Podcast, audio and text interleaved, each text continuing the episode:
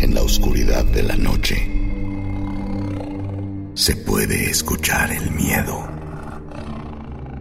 La leyenda cobra vida. Los Nahuales, Crónicas Obscuras, 2020. Crónicas Obscuras es una serie de terror en podcast producida por Sonoro. Disponible en Spotify o donde quiera que escuches podcast.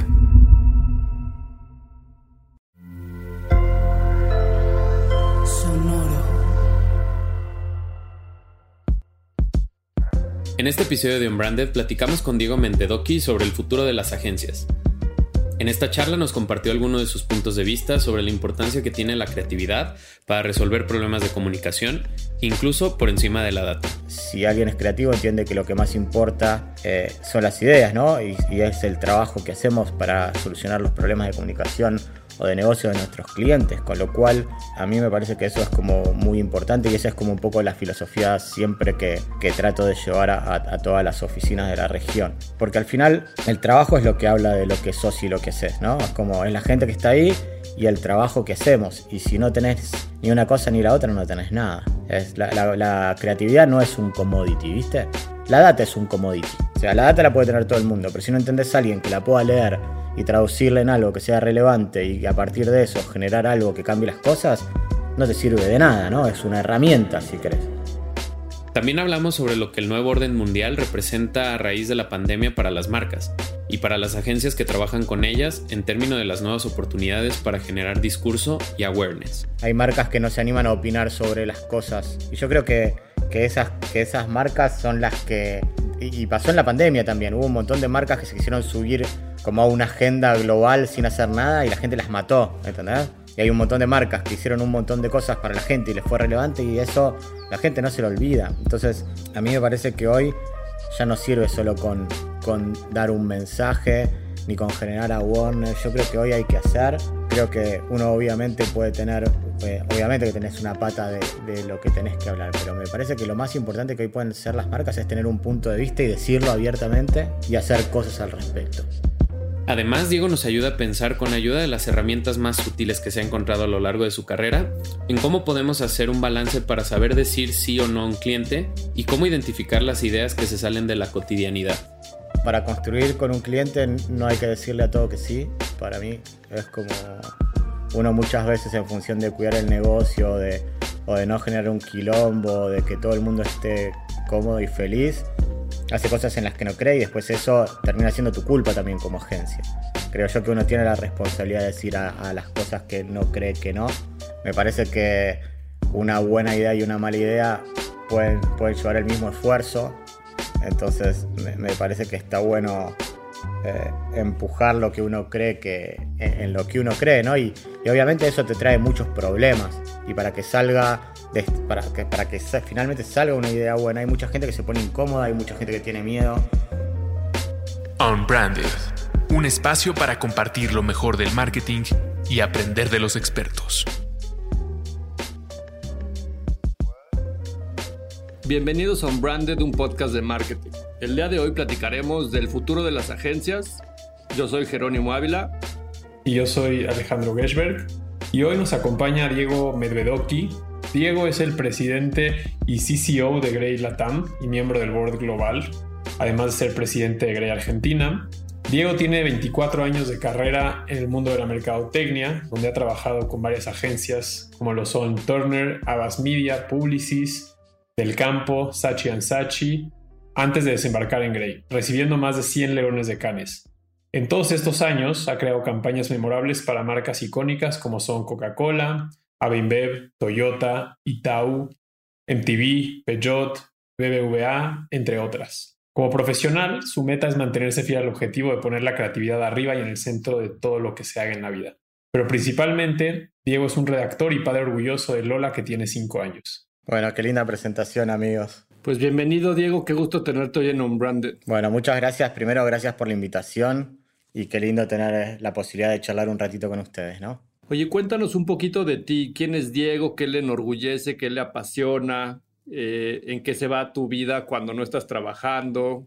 ¿Cómo eres como persona, Diego? Es una pregunta bastante difícil la autorreferencial, pero Eh, soy un trabajador, soy un laburante. A mí yo digo que siempre el secreto de, de todo lo que me fue pasando eh, durante mi carrera es que soy un tipo que siente el culo en la silla y se pone a trabajar. Incluso de más, ¿no? Un montón de veces. Pero, pero ese es, para mí es el secreto. Creo que la, publicidad es más parecido a un oficio que una profesión y que uno va aprendiendo con las, con las horas vuelo, ¿no? De, de esto que, que, hacemos todos. Así que eh, un poco eso, soy papá de, como decía Alex, de, de, Lolita, que va a cumplir cinco años ahora el 26 de noviembre y medio que me salva la vida todos los días. Eh, y tengo un montón de inquietudes todo el tiempo sobre miles de cosas. Si quieren las vamos charlando eh, hoy o, o, o, mañana, porque son un montón, no vamos a llegar. ¿sí? Pero ¿y como qué te da más curiosidad de la vida? No, y a mí me gusta, la verdad que la publicidad me gusta un montón. Y ahora que vino pandemia me di cuenta que viajar también me gusta un montón. Dice, hay, hay un filósofo que se llama Eric Fromm hasta que, que dice, no lo pierdes, uno no se da sí, cuenta. Que dice que amar es no tener, ¿no? Entonces es cuando no lo tenés más, este, te das cuenta de eso y bueno, la verdad que... Pero bueno, y después este, siempre tuve inquietudes, inquietudes más allá de la publicidad, como yo que soy redactor, con lo cual a mí me gusta mucho escribir. Ahora que tengo muchos más títulos de otras cosas, escribo menos de lo que me gustaría, pero bueno, también en esta pandemia aproveché para, para intentar jugar un poco a escribir afuera de la publicidad con un proyecto que se llama Pandemos Project, que estuvo bueno hacer. Así que nada, pero bueno, laburando, creo que, que esta pandemia nos hizo a mucha gente laburar mucho más de lo que veníamos trabajando antes, ¿no? Como que se corrieron aún más los límites de todos los nuestros personales, los de, nuestros, los de nuestras familias, los de nuestros clientes. Y hablando de eso, los horarios, porque yo he sentido lo mismo, ¿qué crees que pase cuando todo esto termine y regresemos a un poco a la normalidad?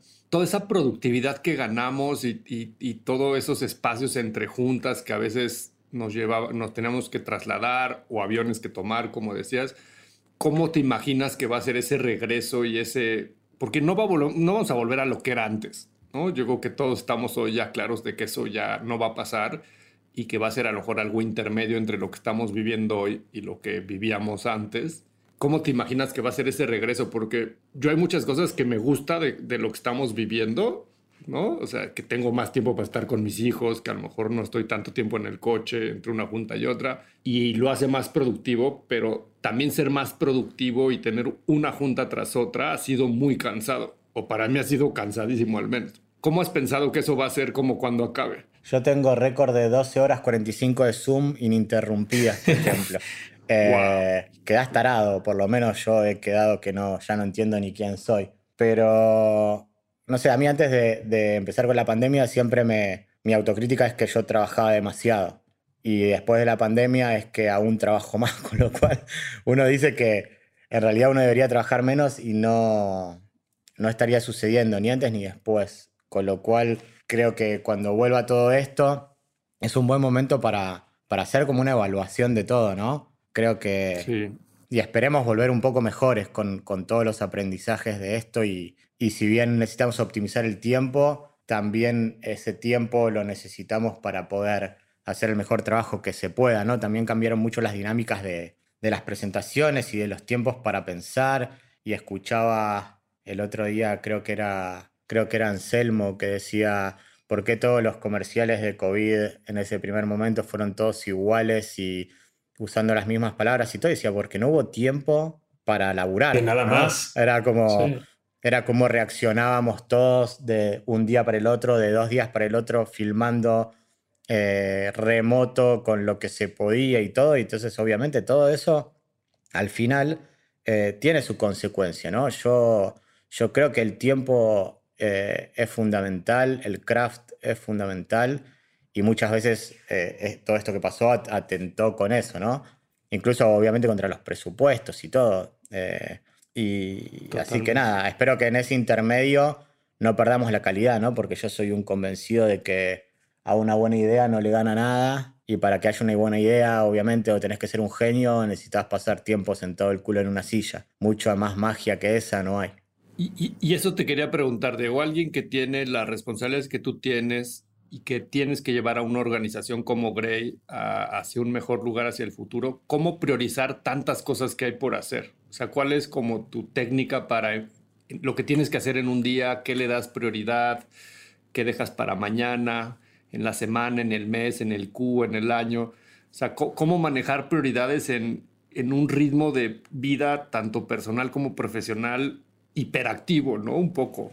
Sí, es que no se para, pero si me preguntas a mí a nivel prioridades y todo, primero quiero decir que somos unos afortunados, ¿no? Porque dentro de todo esto que nos pasó, tenemos la posibilidad de seguir teniendo un laburo y hay un montón de gente que le está pasando muy mal, con lo cual ese es el primer aprendizaje, ¿no? Que el, el agradecer. Valorar lo que tienes. Sí, el valorar lo que tenemos y, y porque hay un montón de gente que perdió, o sea, acá en Argentina hay un, 40% de gente pobre en este momento. Entonces es obviamente primero eso y después con respecto a las prioridades a nivel Grey y mi puesto y la región, yo creo, yo soy un convencido que, que la creatividad tiene que estar siempre como en el medio y arriba de las organizaciones, ¿no? Entonces es un poco algo que empezó con Eduardo Maruri cuando era el CEO y ahora que yo tengo un partner en la región que es Marco Milesi, lo que decimos es que no alcanzan con tener un creativo al mando de la creatividad. Vos tenés que tener un creativo al mando de la operación. Entonces lo que fuimos haciendo fue llevar personalidades y, gente buena en creatividad y las fuimos poniendo como presidentes de las distintas de las distintas oficinas de la región.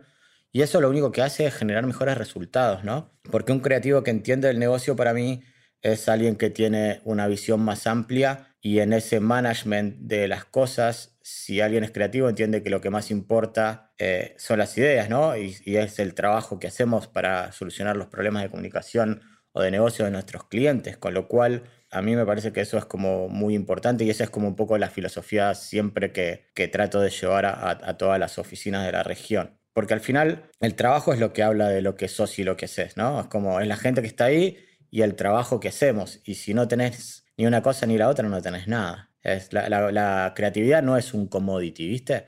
La data es un commodity. O sea, la data la puede tener todo el mundo, pero si no entendés a alguien que la pueda leer y traducirla en algo que sea relevante y a partir de eso generar algo que cambie las cosas, no te sirve de nada, ¿no? Es una herramienta, si crees. Siento que muchas compañías estaban en un ritmo de trabajo que el paso era los resultados trimestrales o anuales y que de repente la transformación que necesitan esos negocios, que es más de mediano y largo plazo, de repente ahora se ha cortado y se han enfrentado en cómo en un Q tenemos que hacer un e-commerce, cómo en un Q tenemos que reposicionar a la compañía. Y creo que hay como un cambio de mentalidad de, de que siempre dejamos las cosas del mediano plazo para después, porque hay mucha urgencia de mover la aguja y de entregar resultados hoy, pero que hay muchos proyectos de transformación que tienen que cruzar esa línea de tiempo y a veces hay varias generaciones de personas que van a pasar por esa marca, por ese puesto, que contribuyan a que eso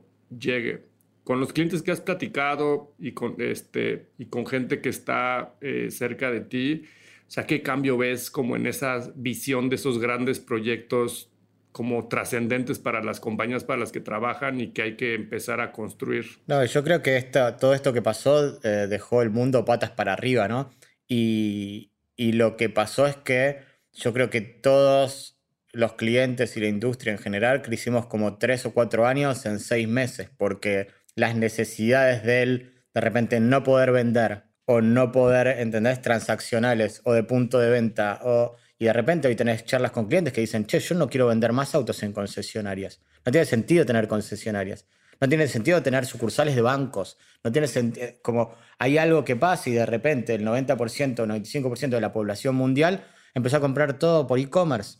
Y la verdad es que nosotros como industria no entendemos nada de e-commerce. Entonces, obviamente vamos a tener que correr atrás. Siento que, la publicidad eh, tiene que, que empezar a correr tan rápido como la situación y en general creo que a veces estamos bastante atrás. Eh, y es un, un, poco culpa nuestra también, ¿no? Y, y, todo esto lo que hace es como desnuda un poco esa, esa realidad. En un mundo en donde el 95% de la gente compra por, por, online las cosas y bueno, vos tenés que saber ser un genio de eso. Porque si vos, si tu objetivo es ayudar a los clientes a, a vender y a solucionar quilombos del negocio, claramente tenés que hoy entender e-commerce a la perfección. Entonces eso es una transformación que está sucediendo nadie se hubiera esperado, todo estaba planificado como de acá a dos, tres, cuatro años, y de repente pasó en seis meses, con lo cual estamos todos corriendo a los tumbos tratando de hacernos lo mejor posible en, la menor cantidad de tiempo posible también, ¿no? En ese sentido, Diego, siento que nosotros siempre que hablamos de, de que la creatividad es la respuesta o que la creatividad es la forma de resolver los problemas en el presente, a veces entendemos la creatividad como la ejecución de un spot o de una campaña o de un tagline, ¿no? Para una marca, pero realmente, como bien decías hace, poco, la creatividad no solamente ayuda a las marcas, también eh, ayuda a los negocios a seguir creciendo el negocio, ¿no? Y si te, como dices, si te quedas sin, sin tiendas porque no te dejan abrir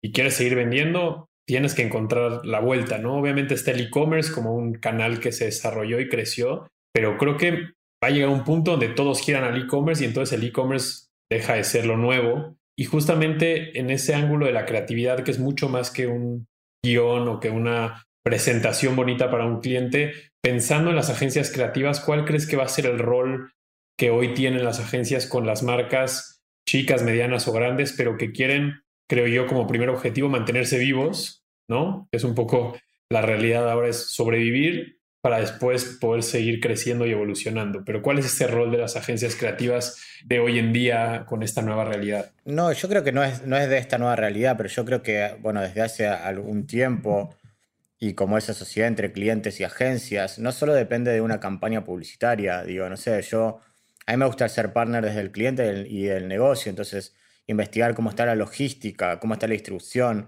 eh, por qué no estamos pudiendo vender este producto, cuánto de ese producto se vende, porque si no entendés el negocio del cliente, no entendés nada, termina siendo como, como hablábamos un poquito del creativo que solo se ocupa de la creatividad, ¿entendés? Es como, y me parece que no, nosotros tenemos que solucionar problemas de negocios que van más allá de la comunicación. Y algunos clientes te dan más espacio y otros no. Yo trabajo con un banco que a mí eh, dos o tres veces por año me juntan en el board del banco a, hablar de negocio, ¿entendés? Y entonces eso hace como una diferencia después en las, en las cosas que uno lleva y, no solo en una campaña publicitaria, sino, no sé, este año decidimos eh, eh, llevarle la plata a los jubilados a la casa, por ejemplo. Y metamos un sistema de logística para llevarle a todos los clientes y fue de las cosas más difíciles que, que me tocaron hacer, porque era, bueno, hablando con todo desde Globo hasta transporte de caudales y hablando con el board del banco y con el Banco Central de la Argentina y con ese tipo de cosas yo creo que va más para ahí, ¿no? Es como uno tiene que ser como el partner del, negocio, más allá de hacer la comunicación de eso. Uno debería, digo, a mí me encantaría poder estar en la mesa chica de los clientes que a mí más me gusta, con los que más me gusta trabajar. Digo, eso creo que hace una diferencia, pero bueno, es una relación de confianza también, ¿no? Deja de ser un servicio de, de, campañas, un servicio de, de ejecuciones y se vuelve un servicio cada vez más parecido a lo que se hace en consultoría, ¿no? La creatividad se vuelve más parte de la herramienta de crecimiento de negocio que de los objetivos de marketing típicos, ¿no? Que son el awareness, consideration y, todo lo que escuchamos muchas veces y se queda muy teórico. Entonces la realidad es que las agencias creativas que van a seguir evolucionando son las que logran un poco desbloquear las oportunidades de negocio y no solamente una campaña que pueda ganar un león o que pueda ganar un, no sé, un premio de, publicidad. Es que yo creo que hoy era lo que siempre lo hemos hablado otras veces, ¿viste? Pero yo creo que hoy el premio más importante que puedes tener es que alguien te forwardee lo que vos hiciste por WhatsApp, una tía, un amigo de la secundaria, alguien que no, le, que no entiende nada de publicidad. Entre más grande, eh, mejor. Sí, y que te lo pasa eso porque... relevante. No, porque, porque le interesó, ¿entendés? Y en, un momento del mundo en donde los ad blockers suben un 50% anual, es un montón que algo te vuelva desde ese lugar, ¿entendés? O que un medio le interese y lo levante y lo haga una noticia. Entonces creo que esa es la nueva forma de lograr los objetivos de, Yo los mido así, ¿entendés? Deberíamos tener un bono si pasan estas cosas. Eh, más allá de medir en, en, ventas. Pero bueno, nada, creo que todo está cambiando muy rápido. Sí, yo también siempre he pensado que la creatividad tiene que ser un concepto más transversal de la industria, o sea, entendiéndolo como esta capacidad de encontrar soluciones distintas, mejores a, a cómo hacer las cosas y eso puede venir una buena idea de un programador, puede venir una buena idea de un planner, puede venir una idea, una buena idea de un diseñador que se le ocurre un empaque diferente. O sea, siento que también el rol que tiene que tener la industria creativa eh, tiene que ser cómo ayudamos a la innovación y a construir como la nueva versión de una marca o de una compañía para la que trabajamos. Y como dices, Diego, pues también es una relación de confianza, pues hace falta que te abran la puerta, que te den información, que de repente prueben las locuras que a veces se nos ocurren, ¿no? Algunas funcionan, otras no. Lo bueno es que la mayoría sí funciona. Y como nosotros probamos un servicio de mucho más valor, como decías Alex, que tal vez ahora se parece mucho como, como a las consultoras, ¿no? Que también es un tema que está de moda y, cómo las consultoras entran a, o hay un overlap en algunos servicios en esta industria entre las grandes consultoras como Accenture, como Deloitte, como todas estas, y los grandes grupos de publicidad, de prestación de servicios de publicidad. Y pues creo que justo ahí es cómo le podemos ayudar a las marcas a generar más valor para sus compañías y, nosotros pues ser parte de ese proceso de idear nuevas cosas. ¿Qué retos ves en las marcas, Diego? ¿Cuál, cuál crees que es algo que ves como común de, algún miedo, de alguna preocupación, de alguna oportunidad y que pues también de estas cosas que ya están para quedarse y que pues nos tenemos que poner a trabajar y ponernos todas las pilas. No, yo creo que para las marcas es un momento muy bueno, porque creo que un montón de cosas que hubiera costado conseguir en una situación normal, por todo esto las,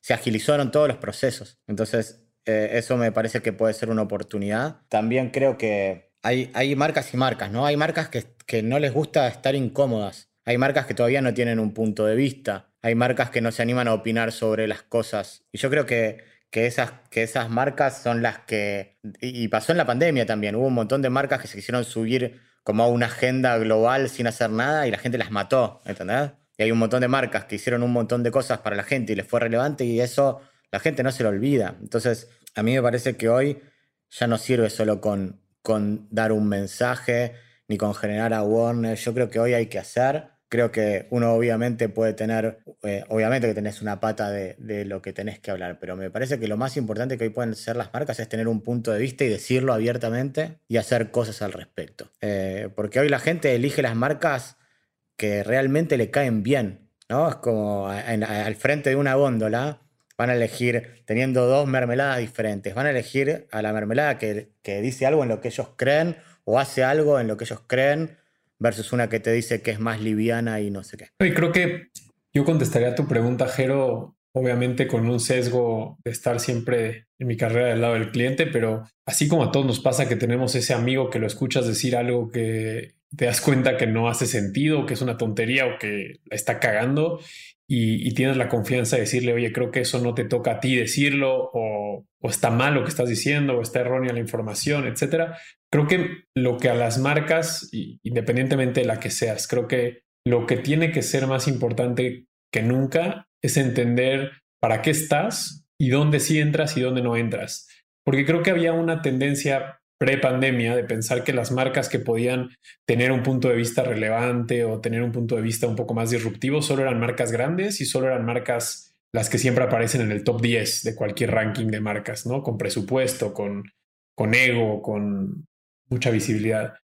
Y creo que uno de los aprendizajes más grandes es que, al igual que cualquier persona, no se trata del tamaño de marca. Obviamente, entre más grande el tamaño, más grande la responsabilidad, pero hay marcas pequeñas que pueden hacer la diferencia siempre y cuando se muevan en, el, en la dirección de lo que pueden hacer y lo que les toca. O sea, si tú eres una marca de impresoras, no sé si puedes ir a hablar de tener eh, un mundo más limpio, ¿no? Creo que se trata también de entender en dónde juegas un papel y en dónde no juegas un papel. Y creo que las marcas necesitamos esas agencias que más allá de brindar un servicio, pueden ser ese amigo que te dicen, amigo, la estás cagando y te estás yendo por un lugar que no.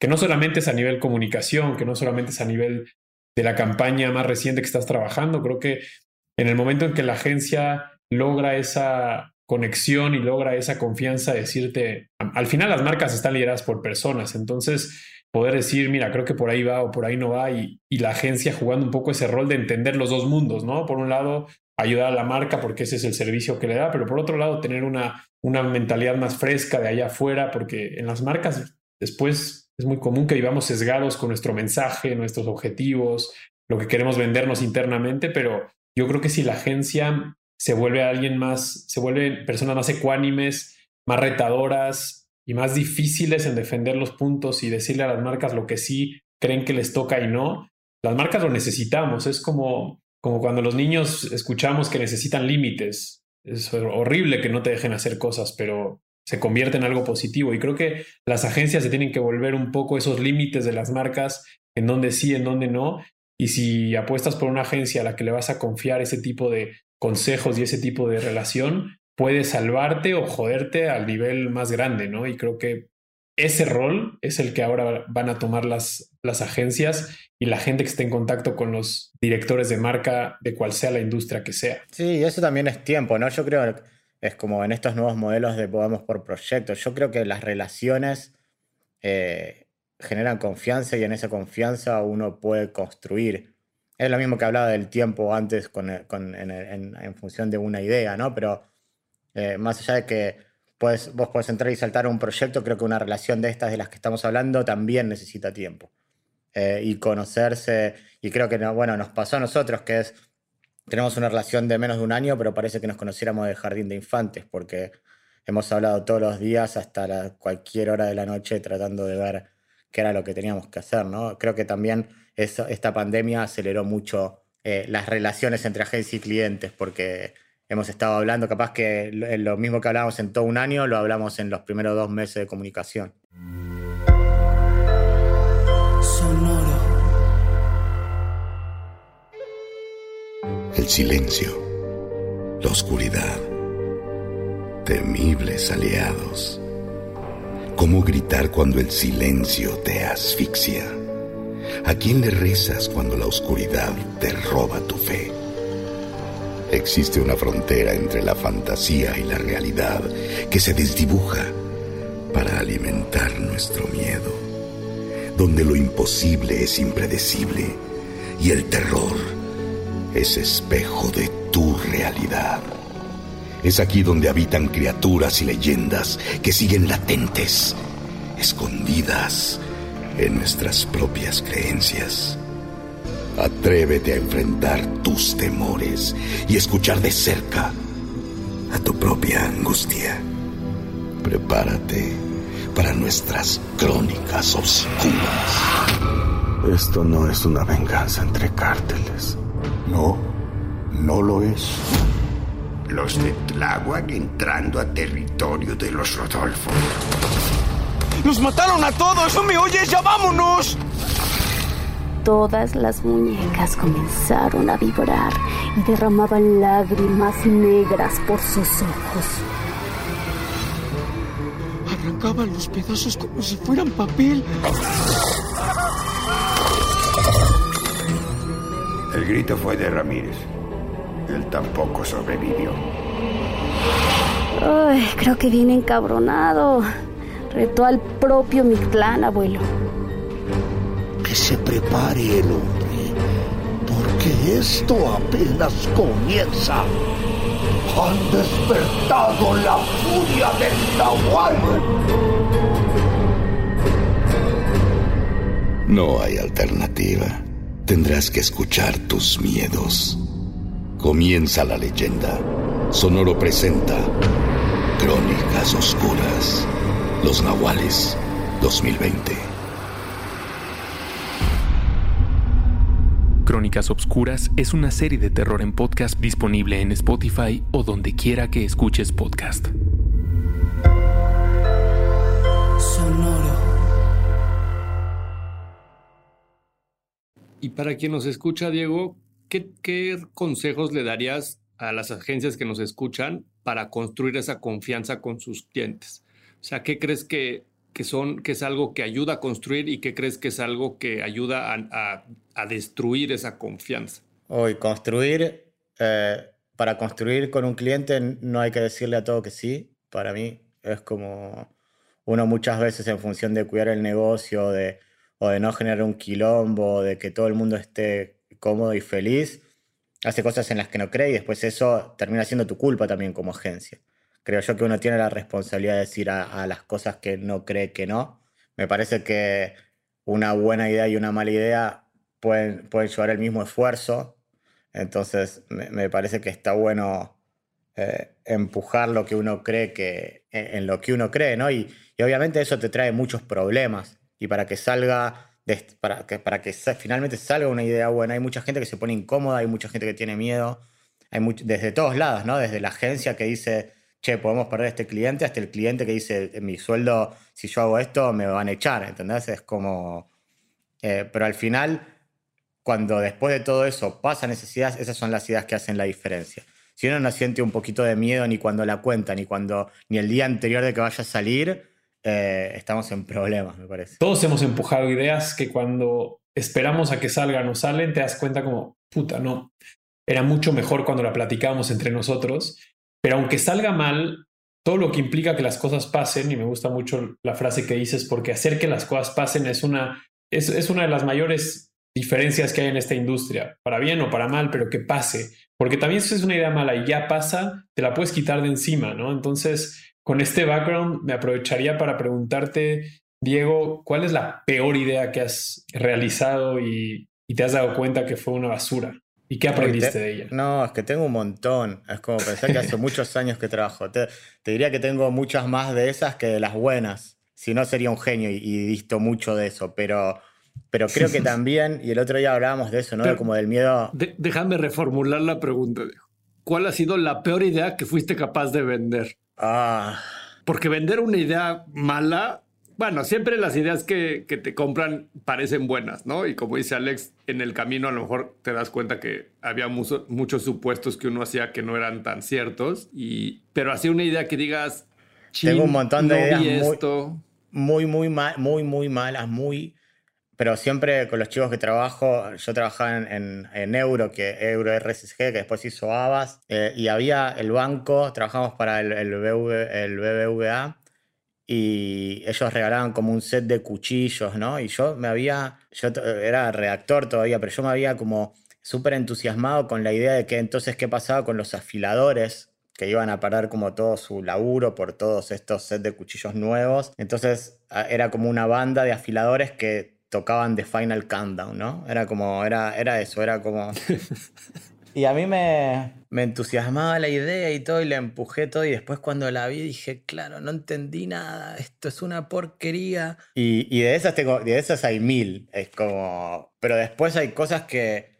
Yo creo que hay ideas que uno, que en las que cree o no cree, que te pueden salir mal o bien. Eh, no sé, una vez trabajamos para LG, ¿no? Tenían un televisor que quería que era un Smart TV. Entonces ellos querían decir que tenía que ser el, más smart de todos los Smart TV. Y yo decía, bueno, pero ¿qué tiene para eso? Nada, tiene todos los que tienen todos. Y queremos hacer una campaña digital que todos sean la web. Entonces fuimos, este, y entonces dijimos, bueno, hay que hacer una página que se llama lgsmart.tv para vender el televisor y descubrimos que TV no es televisión, que todo es como .ar o .mx, pero es de un país que se llama Tuvalu, que es un país que se está hundiendo a causa del calentamiento global. Es el primer país del mundo que puede desaparecer. Entonces me acuerdo de esa reunión, que fue un delirio. Entonces le dijimos, si vos querés hacer algo inteligente de verdad, deberías hacer algo por este país, que es Punto TV, que es el primer país del mundo que es como, eso es una, eso es, eso es smart, ayudar al primer país del mundo que va a desaparecer. Y yo no sé qué pasó, pero nos terminaron comprando la idea y de repente estábamos en un avión que tardamos cuatro días en llegar a Tuvalu, en la mitad de la nada, tres personas, yo llevaba los caños para poder filmar ese documental y todo, y después hicimos una aplicación que estaba en el televisor, y entonces le podías mandar una carta directo a las Naciones Unidas. Bueno, todo un chinazo y no fue también la campaña porque no tuvo alcance mundial, porque era el G Argentina, pero la verdad es que si eso hubiera pasado en ese momento, hubiera sido, y todo el G hubiera puesto todo ese esfuerzo en mover todo eso para eso, y bueno, eso sí hubiera sido algo smart para hacer para la compañía. Pero bueno, son esas cosas, ¿no? Que de repente yo soy un apasionado de eso. Y yo prefiero hacer eso, irme cuatro días viajando para llegar a un lugar en, eh, la mitad del, Pacífico eh, que usan el aeropuerto como cancha de bola y después de que aterriza o, despega un avión una vez por semana, que no, que solo poner en una web que somos los más inteligentes porque tenemos las mismas funciones que los demás, ¿no? Que prefiero intentar y fallar así que, que no intentarlo. Y mira, me encanta de, la anécdota que, y, retomando lo que decía Alex hace rato, O sea, creo que se vale hacer ideas malas y como todo en la vida, mientras uno aprenda de eso,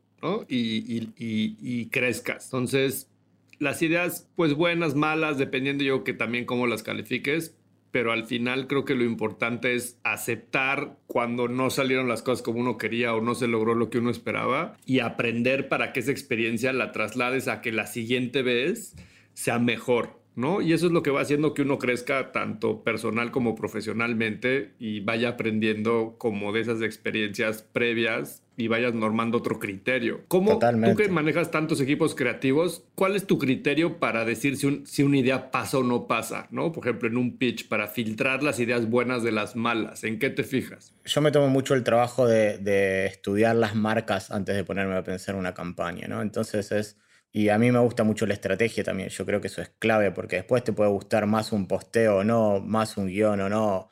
Pero si el camino, la ruta o el posicionamiento de esa marca tiene que ver con la esencia y los valores y lo que se viene comunicando y todo, después es más difícil eh, pifiarle tan, tan grande, ¿no? Eh, Así que para mí es en función de eso, de los pitch sobre todo, tiene que ver con, un entendimiento de la marca y obviamente hoy tenés un montón de herramientas que te ayudan a hacer ese... Antes lo hacíamos desde la panza, ¿no? Ahora tenés un montón de herramientas que te permiten ser un poco más preciso en las apreciaciones que, vas a dar, aunque yo creo que un poco de panza siempre hay que tener. Hoy la verdad que está, está más digitado y es más fácil llegar a esos datos que antes te los tenías que imaginar y están ahí al alcance de tu mano, ¿no? Entonces, eso por un lado. Y después, creo que nosotros como creativos hay dos cosas que, con las que lidiamos todo el tiempo, que es como la frustración y el fracaso, ¿no? Es como FF. Son las Es como, no, no hay todo el tiempo sin parar. O si vos decís, si en un año vos hiciste cinco ideas buenas de todas las que hiciste en un año, te fue muy bien. ¿Y, cuántas haces por año? Jero, vos, bueno, vos lo sabés, ¿no? Es como, tiene, tiene que ver un poco con eso. Y, y también es, es parte de eso poder pifiarle y no, y, no preocuparte tanto. Pero si lo vas a pifiar, pifialo con algo que valga la pena, ¿entendés? Hay, hay un premio en Grey que se llama eh, The Big Failure Award, que se lo gana a alguien que por hacer una locura que, que intentaban cambiar las cosas y que no pasó. En un momento había una idea que era para hackear el algoritmo de Facebook para que en las elecciones, para que no te viniera todo desde el mismo, para que no te reconocieran en la burbuja y te bombardearan, ¿viste? Y bueno, y de repente se le acompaña y abogados, quilombo, eh, le bloquearon las cuentas de Facebook a toda una agencia, como fue un... Bueno, y ese se ganó el Big Failure, que está bueno también, ¿no? Yo, yo banco la cultura del fracaso en función de la, del ir para adelante para hacer, ¿no? Yo, viste, si vos cruzás un semáforo en rojo, sos un loco, porque no te importa ni tu vida ni a las demás, nada. Si la cruzás en verde, vas cómodo, no pasa nada, tenés tiempo, estás tranquilo. En amarillo, no estás ni tan cómodo, ni tan, ni tan a gusto, estás todavía dentro de la ley, pero tenés que pisar un poquito más el acelerador. Entonces es como un estado que a mí me gusta, ¿no? Ese de, como el de cruzar en amarillo.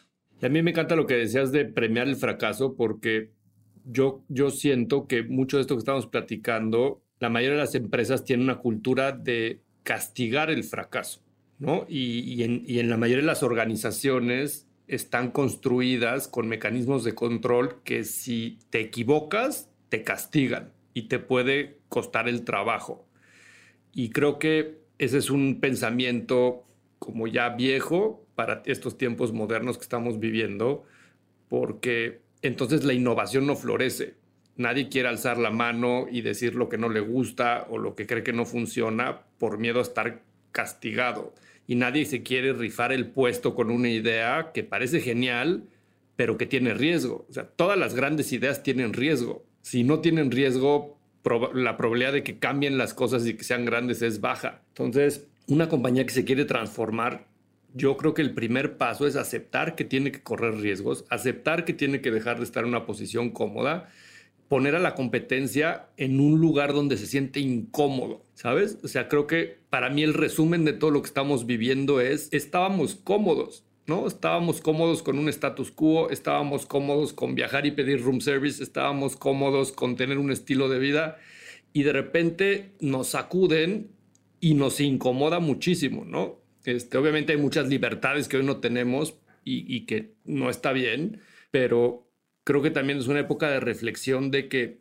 pues a veces este estado de incomodidad y el miedo de alguna forma es un mecanismo para que uno esté alerta, ¿no? Y me encantaba la analogía que usabas, Diego, del semáforo, de estar en naranja, porque justo ese es el estado donde no estamos cómodos, ¿no? O sea, en verde, pues todo el mundo sabe que está bien, que no pasa nada, que está seguro, que todo va a estar este, mañana igual.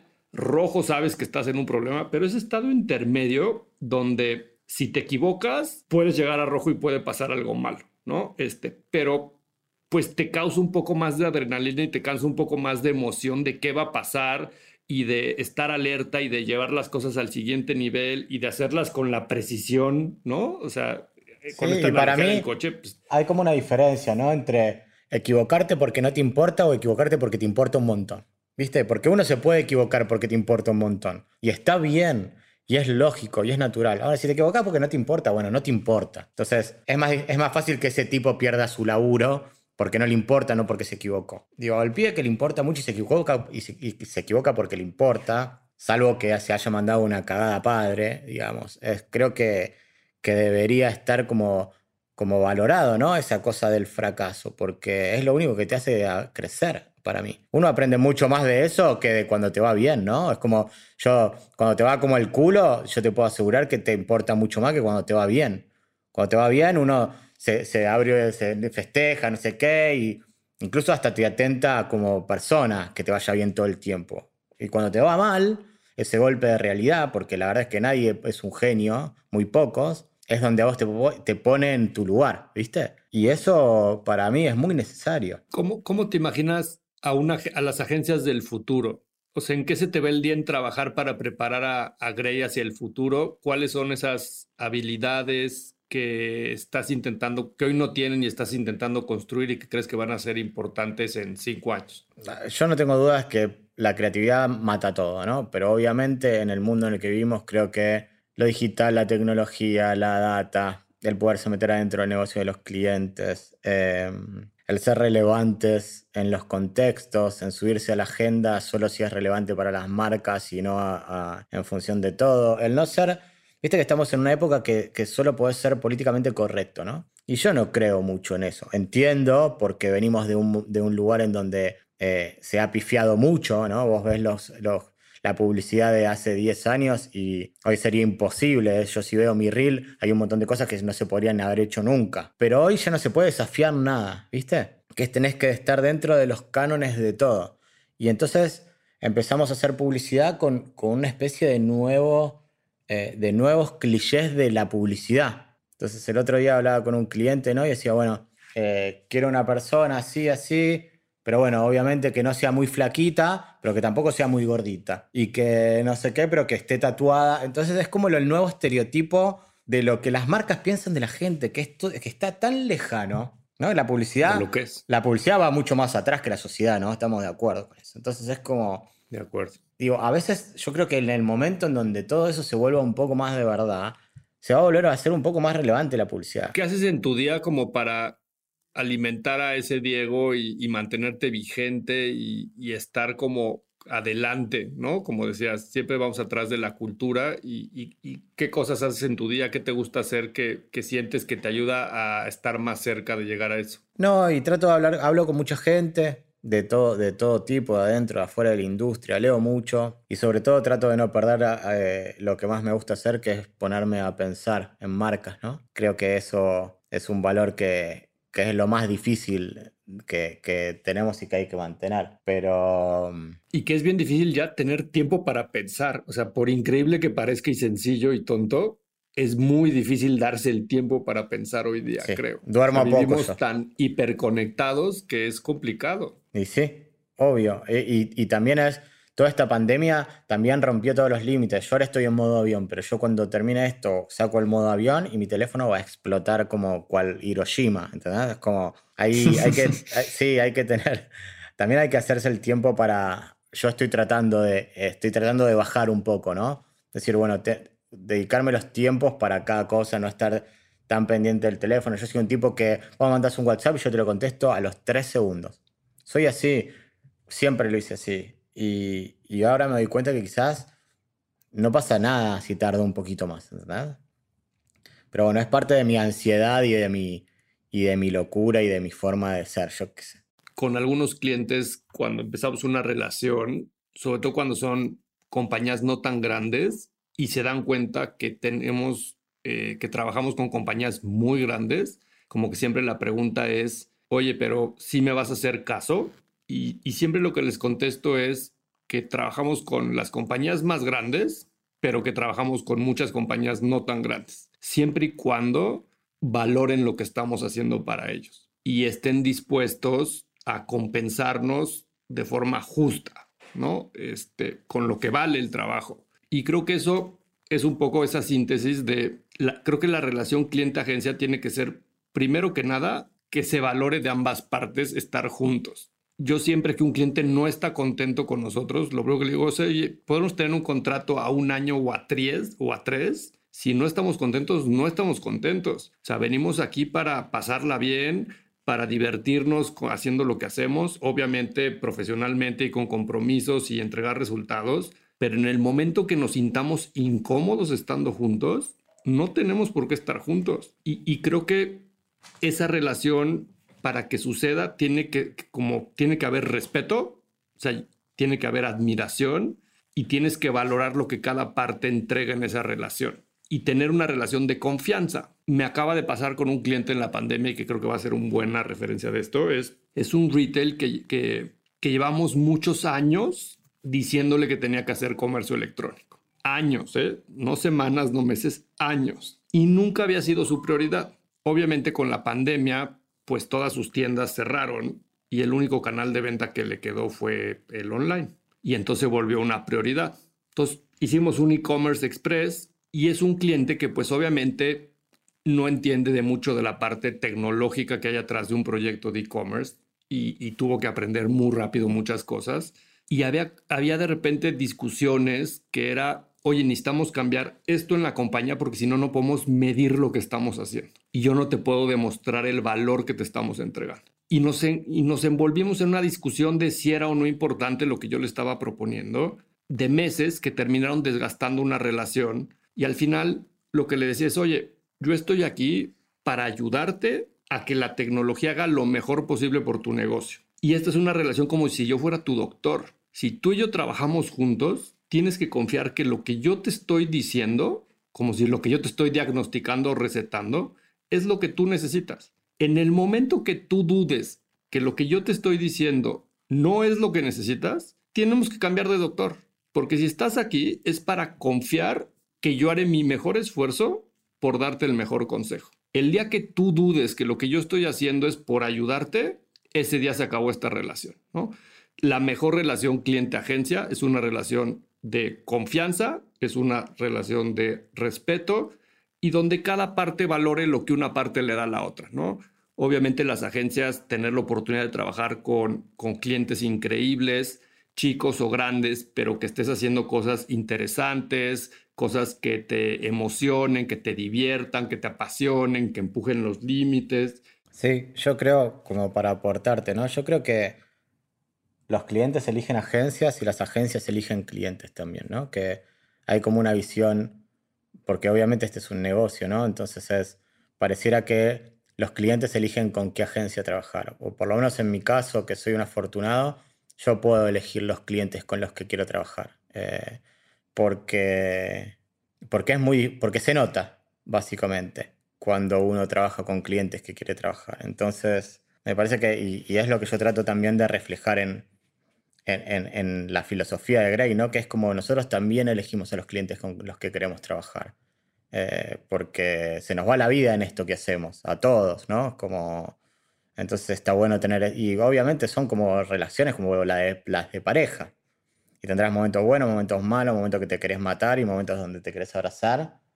Pero bueno, creo que es hoy yo lo veo más como, como una sociedad que como un proveedor, ¿no? Yo no quiero ser proveedor de ningún cliente. A mí no me alcanza con eso, pero es, más personal, si querés, ¿no? En esto que dices de, trabajar con, el cliente que valora y todo esto, ¿cómo decir que no? Porque creo que el secreto de, llegar a, esa buena relación y de trabajar con la gente que quieres, tienes que pasar por este momento de saber qué decir que no, saber renunciar a una cuenta, saber renunciar a un pitch, Obviamente, vuelvo a decir, no es un negocio, entonces uno tiene que cuidar el negocio un montón de veces, pero la realidad es que va decantando todo. Y, yo hoy elijo trabajar con gente con la, que, con la que me entiendo y con la que los objetivos, por lo menos de norte, es ir para el mismo lado, ¿viste? Después en la mitad podemos discutir un montón, podemos estar de acuerdo, ¿no? Pero siempre yendo para un lugar. Y es muy importante el respeto y obviamente es, es mucho más difícil decir que no que decir que sí. Eh, pero yo creo que un cliente te valora cuando vos podés decir que no con un, con un justificativo que el cliente puede entender que decirle que sí a todo desmesuradamente porque es un cliente, no sé. Eh, pero bueno, es mi visión personal de hacer las cosas. Yo no digo ni que esté bien ni que esté mal, es como, como yo trabajo y es lo que yo trato de hacer todo el tiempo, ¿no? No me sale diferente, ni siquiera me sale hacerlo diferente, soy un cabrón. No, pero está muy bien porque a mí me, me ha pasado que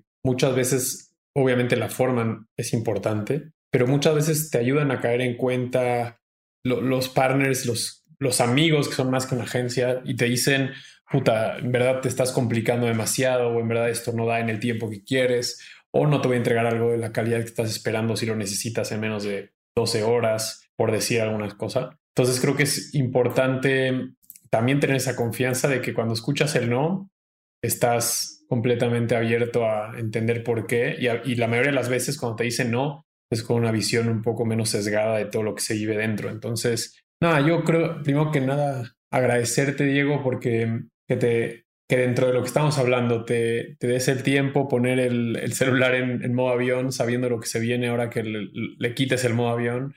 Eh, se agradece, se sabe que es poco ese tiempo que tienes, pero, pero siempre es importante y, y para nosotros desde que empezamos con la idea de este programa siempre fue traer gente que admiramos eh, como invitados, gente que le trae otro punto de vista y que realmente se ha vuelto un profesional y, uno de los más exitosos en lo que sea que hace, entonces no había forma de no tenerte aquí y agradecerte tu tiempo y por experiencia lo digo, tendremos que cortar en algún momento porque nos podemos quedar hasta mañana y salen las botellas de vino, entonces...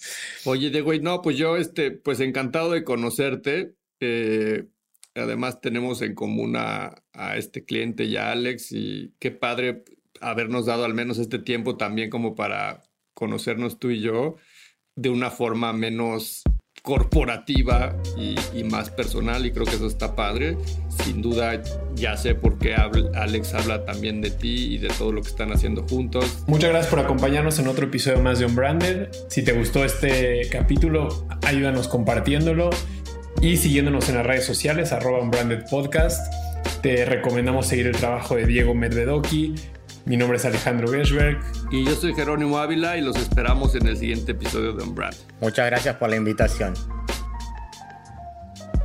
Unbranded, un espacio para compartir lo mejor del marketing y aprender de los expertos.